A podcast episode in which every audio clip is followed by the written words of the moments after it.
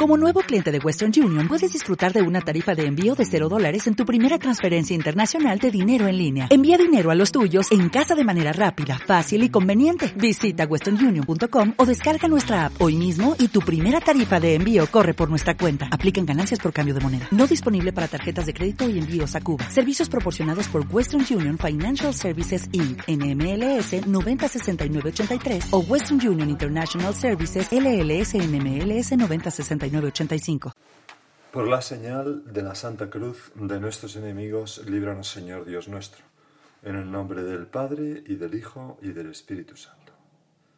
Señor mío y Dios mío, creo firmemente que estás aquí, que me ves, que me oyes. Te adoro con profunda reverencia. Te pido perdón de mis pecados y gracia para hacer con fruto este rato de oración. Madre mía Inmaculada, San José, mi Padre y Señor, Ángel de mi guarda, intercede por mí. El Evangelio de hoy es bastante breve. Nos vamos a fijar en la última frase, pero lo voy a leer entero. Dice así, en aquel tiempo dijo Jesús a sus discípulos, habéis oído que se dijo a los antiguos, no jurarás en falso, y cumplirás tus juramentos al Señor. Aquí salen dos virtudes, la sinceridad y la lealtad, cumplir lo que hemos jurado. Pero yo os digo que no juréis en absoluto, ni por el cielo, que es el trono de Dios, ni por la tierra, que es estrado de sus pies, ni por Jerusalén, que es la ciudad del gran rey. Ni jures por tu cabeza, pues no puedes volver blanco o negro un solo cabello. Y esta es la frase que me quiero fijar. Que vuestro hablar sea sí sí, no, no. Lo que pasa de ahí viene del maligno. A ti, Señor, no te gusta lo embrollado. Te juro por lo más sagrado de la tierra que... No, no. No te gusta lo complicado, los dobles sentidos. Te gustan las cosas claras, el agua clara y el aire libre. Y por eso nos dices que vuestro hablar sea sí, sí, no, no. Lo que pasa de ahí viene del maligno. A nuestro Señor le, encanta la sencillez, la sinceridad. Tenemos aquella escena del Evangelio en que Felipe lleva a su amigo Natanael y el Señor le dice uno de los raros piropos en el Evangelio. Le dice, he aquí un verdadero israelita en quien no hay doblez ni engaño. Aprecia mucho el Señor la sencillez, la sinceridad, la llaneza. No sé si recuerdas esa escena del Quijote en la que el maese Pedro le dice a aquel muchacho titerero que va contando largamente una historia, le dice, llaneza muchacho, no te encumbres, que toda afectación es mala. Pienso que tú, Señor, nos dices muchas veces esto a nosotros, llaneza muchacho, no te encumbres, que toda afectación es mala. Que vuestro hablar sea sí, sí, no, no. Hablar con sencillez, sin vueltas, mirando a los ojos, sin cálculos de ajedrez, como voy a decir esto para que piense esto otro y entonces yo diré y entonces tal. Es como una partida de ajedrez que estás como previendo que cuál va a ser la jugada del contrincante. Pues evitar eso, eso no es sencillo. Evitar ese otro vicio que el diccionario de la lengua española llama perisología te leo la definición porque es muy gráfica. Vicio de la elocución, que consiste en repetir o amplificar inútilmente los conceptos o en expresarlos con verbosidad superflua y enojosa.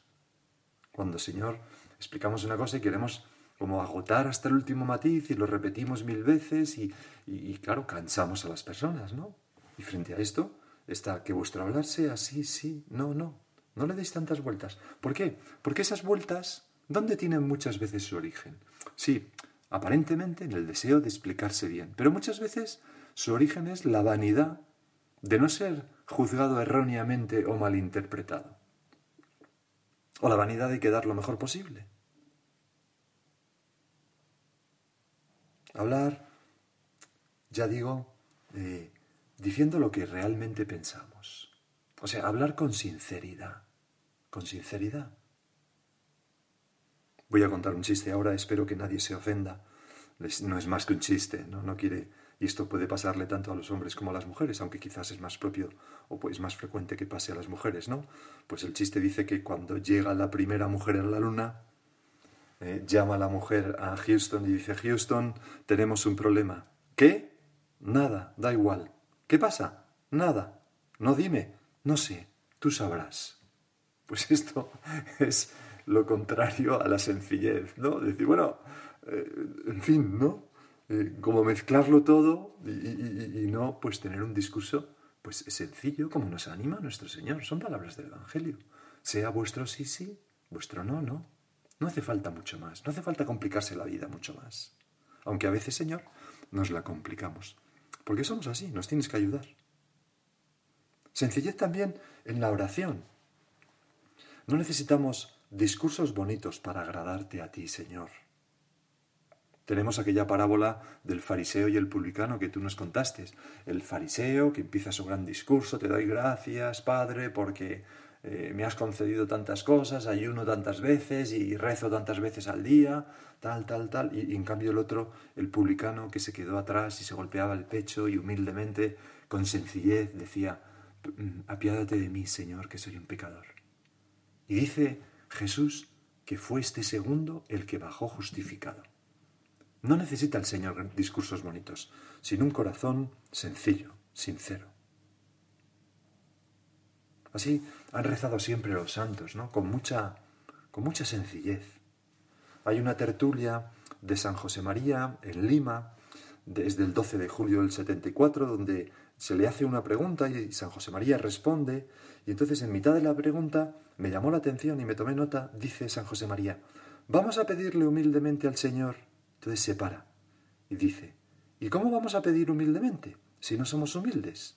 Una buena pregunta. Y dice, pidiéndolo. Y entonces se coge las manos así, como poniéndolas con gesto de pedir a, nuestro Padre Dios y pone carita de, de, sencillez, ¿no?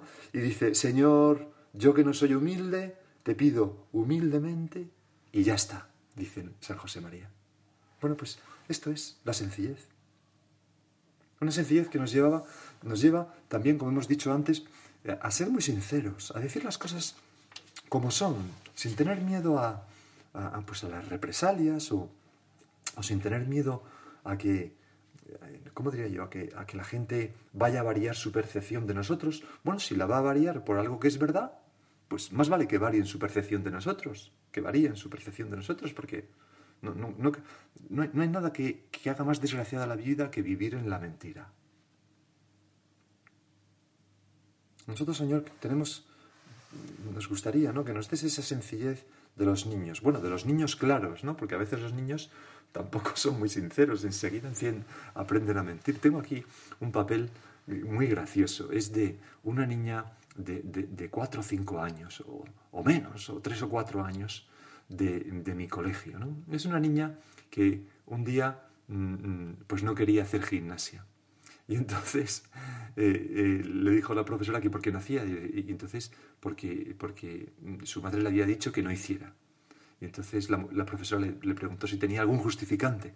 Y la niña desapareció y volvió con una hoja de su propio cuaderno en la que estaba escrito en letras muy gordas lo siguiente. Hola, escrito sin H. Carmen no puede hacer, hacer escrito sin H y con Z. Deporte, gracias. Una letra de niña, claramente. Y entonces la profesora le dijo, Carmen, ¿quién ha escrito esto? Y dice, mamá. Lo había escrito ella en ese momento, clarísimamente, ¿no? Bueno, a veces los niños no son nada sinceros cuando son, empiezan, a, empiezan a aprender a decir mentiras, ¿no? Pero sí son sencillos, porque esta mentira pues es una mentira sencilla, se le pilla enseguida, ¿no? Nosotros, Señor, no somos felices hasta que aprendemos a ser sinceros con los demás y a no preocuparnos mm, por lo que pensarán.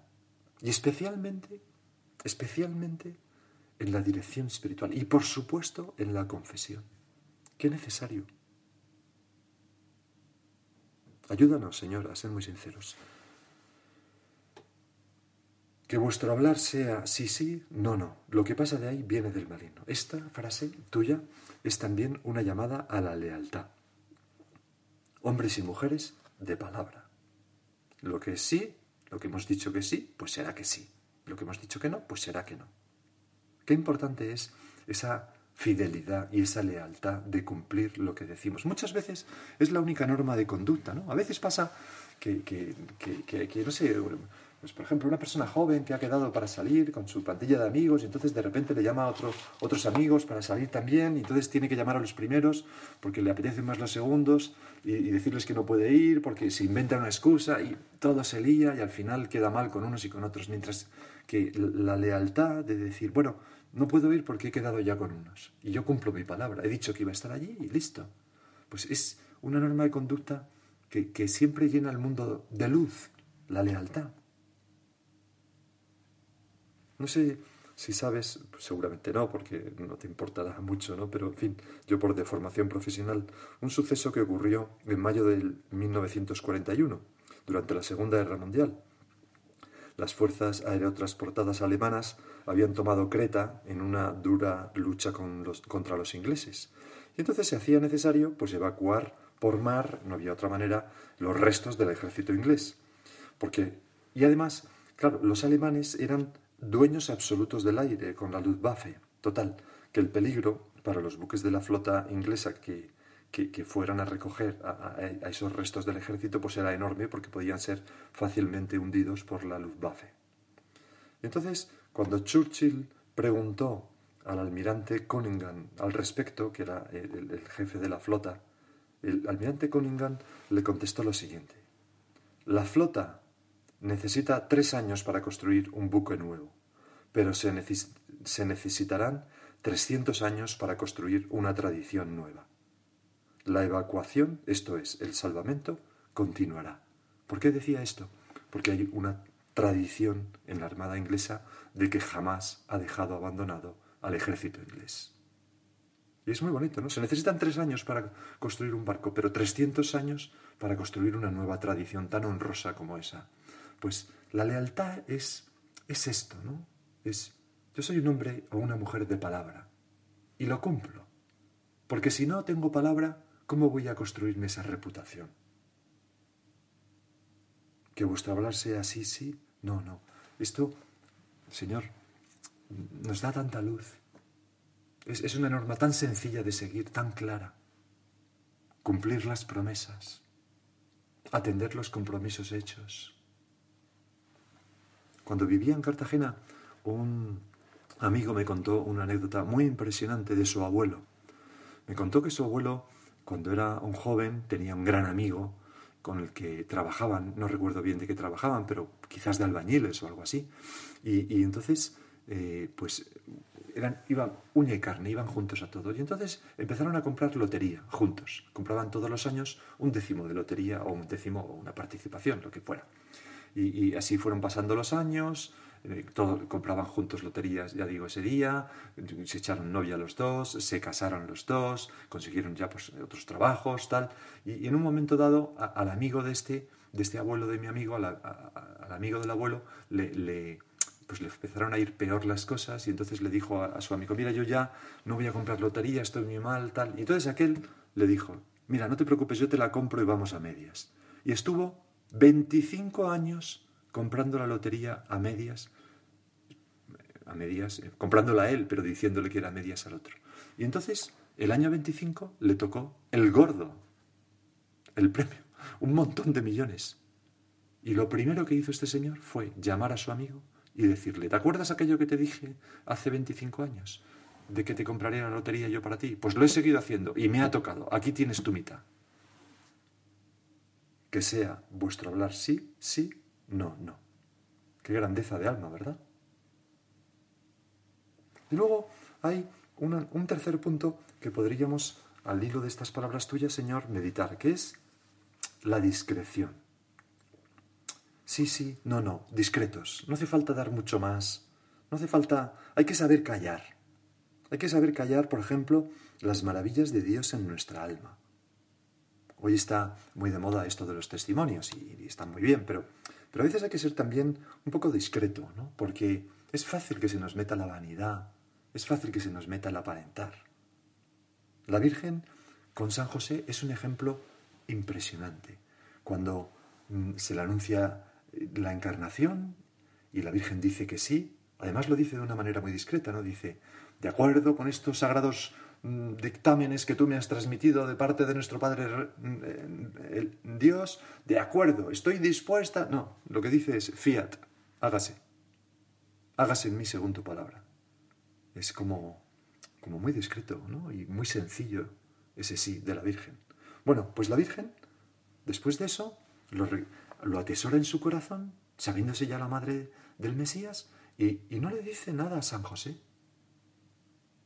Quizás pensó, pues no sé si tengo que contarle a San José, mejor callar y que Dios haga lo que tenga que hacer. Entendió que esa palabra de Dios, igual que le había sido dirigida a ella, también le podía ser dirigida a San José si Dios lo quería. Y que lo suyo era, pues, la discreción. Discreción de María. A nadie cuenta el misterio. ¿Tú eres como la Virgen? La mayor parte de la eficacia de tu trabajo se te va por la boca. Si no lo cuentas, crees que no has hecho nada. Se ha verificado el suceso portentoso que esperaban los siglos. Verbum caro. el verbo se hizo carne. Solo la Virgen lo sabe y sabe callar, no lo dice. ¿Tú callarás? Hay lenguas que son espada de dos filos. Tu madre calla y de ella has de aprender. El silencio es fecundo, muy fecundo.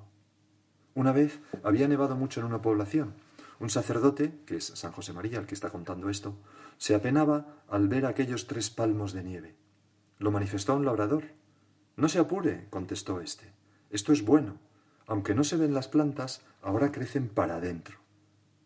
Y sigue San José María. Si tú sabes callar, crecerás para adentro, echarás raíces. ¿Tú has visto que sin raíces se obtengan flores y frutos? Sin el silencio será algo superficial. Qué, qué, palabras, Señor, tan bonitas. Y más cuando las aplicamos a la Virgen, ¿no? Nuestra Madre es discreta, es, es como su esposo, el Espíritu Santo, que también es muy discreto. Fíjate cómo lo dice el catecismo. Nadie conoce lo íntimo de Dios sino el Espíritu de Dios. Pues bien, su Espíritu, que lo revela nos hace conocer a Cristo, su verbo, su palabra viva, pero no se revela a sí mismo. El Espíritu no se revela a sí mismo. El Espíritu que habló por los profetas nos hace oír la palabra del Padre, pero a Él no le oímos. Un ocultamiento tan discreto, propiamente divino, explica por qué el mundo no puede recibirle porque no le ve ni le conoce, como decía nuestro Señor mientras que los que creen en Cristo le conocen porque Él mora en ellos. El Espíritu Santo, qué bonito esto también, Señor, pensarlo. Es discreto, el gran desconocido. ¿Por qué? Porque es discreto, es divino. Ayer veíamos, ¿no? Que, que Dios habla en un susurro de una brisa suave. Y hoy estamos viendo esa virtud tan divina, la discreción. Saber callar, por ejemplo, los sufrimientos, los dolores, no ser personas quejosas, ¿no? Todo el mundo ha sufrido en esta vida, pero es de mal gusto contar constantemente los propios sufrimientos. Y además nos puede llevar a perder el mérito sobrenatural, ¿no? De ofrecérselo a Dios y callar. Discreción también para no ser bocazas. Para no, no sé si es una palabra que se entiende en todas partes, pero en España ser bocazas pues es una persona que, que, que habla sin pensar y dice barbaridades, ¿no? Más o menos. Tengo aquí, por ejemplo, un chiste ¿no? que me viene a la cabeza. Están en una boda, en la ceremonia de una boda, y entonces pues hay una persona, un señor, que se vuelve a la persona que tiene al lado y le dice, oiga, mm, perdone, pero qué fea es la novia. Y la otra persona le dice, oiga, por favor, por favor, conténgase, ¿no? Perdone, perdone. Tal, acaba un rato, le dice, mire, perdone que insista, pero es que no he visto una, una, mujer tan fea en mi vida. ¡Qué fea es la novia! Y la otra persona le dice, oiga, ya está bien, por favor, cállese. Y ya por tercera vez insiste, de verdad se lo digo, es que la novia es feísima. Y entonces ya la otra persona le dice, oiga, por favor, ¿qué es mi hija? Y entonces le dice, ah, ¿es usted su padre? No, soy su madre. Pues esto es meter la pata hasta el fondo. A veces mm, las personas bocazas podemos meter la pata. Y por eso hay que aprender a callar también, pensar lo que vamos a decir. Porque podemos herir a alguien Porque podemos decir una cosa que, resulta negativa para una persona, por ejemplo. Nosotros, Señor, no, no, queremos hablar nunca mal de nadie, pero a veces lo hacemos por indiscretos, por locuaces de más, por no saber callar un poco, por no pensar lo que decimos, por bocazas. En una ocasión me, me, contó, me contaron que una señora estaba, eh, pues fue a hacer una gestión y el caso es que se le cayó del bolso un pequeño libro. Y, la persona que le estaba atendiendo, pues en aquella, en, la gestión que estaba haciendo, la agachó, se agachó, lo cogió y vio que el libro ponía camino. Y entonces dijo, ah, este, este es camino, tal cual, no sé qué. Y dice, pero, pero este libro ya tiene muchos años, ¿no? Ya, ya, ya quizás está pasado de moda. Y entonces la señora le contestó, uy, pues a mí me parece que es un libro súper actual y me hace muchísimo bien. Y dice, vamos a abrirlo al azar, porque siempre que lo abro al azar sale un punto que, que va fenomenal para esa situación. Y entonces la señora lo abrió y leyó un punto al azar, que es el 443 de camino, que dice, no hagas crítica negativa. Cuando no puedas alabar, cállate. Y, y aquel señor que le atendía, pues quedó un poco avergonzado, porque claro, él pues había hecho un juicio precipitado sobre eso, ¿no? Bueno, pues, ¿cómo vamos de, de, de, discreción, verdad? De saber callar, de si no es para alabar, pues no hablar. La lengua es un órgano pequeño, pero tiene mucha fuerza. Fijaros lo que dice en su capítulo 3 la epístola de Santiago. Si ponemos frenos en la boca a los caballos para que nos obedezcan, dirigimos todo su cuerpo. Mirad también las naves, aunque sean tan grandes y las empujen vientos fuertes, un pequeño timón las dirige a donde quiere la voluntad del piloto. Del mismo modo, la lengua es un miembro pequeño, pero va presumiendo de grandes cosas. Mirad qué poco fuego basta para quemar un gran bosque. Así también, la lengua es un fuego, un mundo de iniquidad. Es ella de entre nuestros miembros la que contamina todo el cuerpo y encendida por el infierno inflama el curso de nuestra vida desde el nacimiento. Todo género, de, todo género de fieras, aves, reptiles y animales marinos puede domarse y de hecho ha sido domado por el hombre. Sin embargo, ningún hombre es capaz de domar su lengua. Es un mal siempre inquieto y está llena de veneno mortífero. Con ella bendecimos a quien es Señor y Padre y con ella maldecimos a los hombres, hechos a semejanza de Dios. De la misma boca salen la bendición y la maldición. Pues qué, qué bonito si de nuestra boca no salieran más que bendiciones y no maldiciones. Vamos a pedírselo a nuestra Madre, la Virgen. No jamás aparece en el Evangelio ni una palabra de nuestra Madre que remotamente pueda parecerse una crítica a alguien. Vamos a pedirle a ella a que nos ayude a a ser discretos, a ser sencillos, a ser sinceros, que nos ayude a vivir esto de nuestro Señor, que nuestro hablar sea sí, sí, no, no. Lo que pasa de ahí viene del maligno.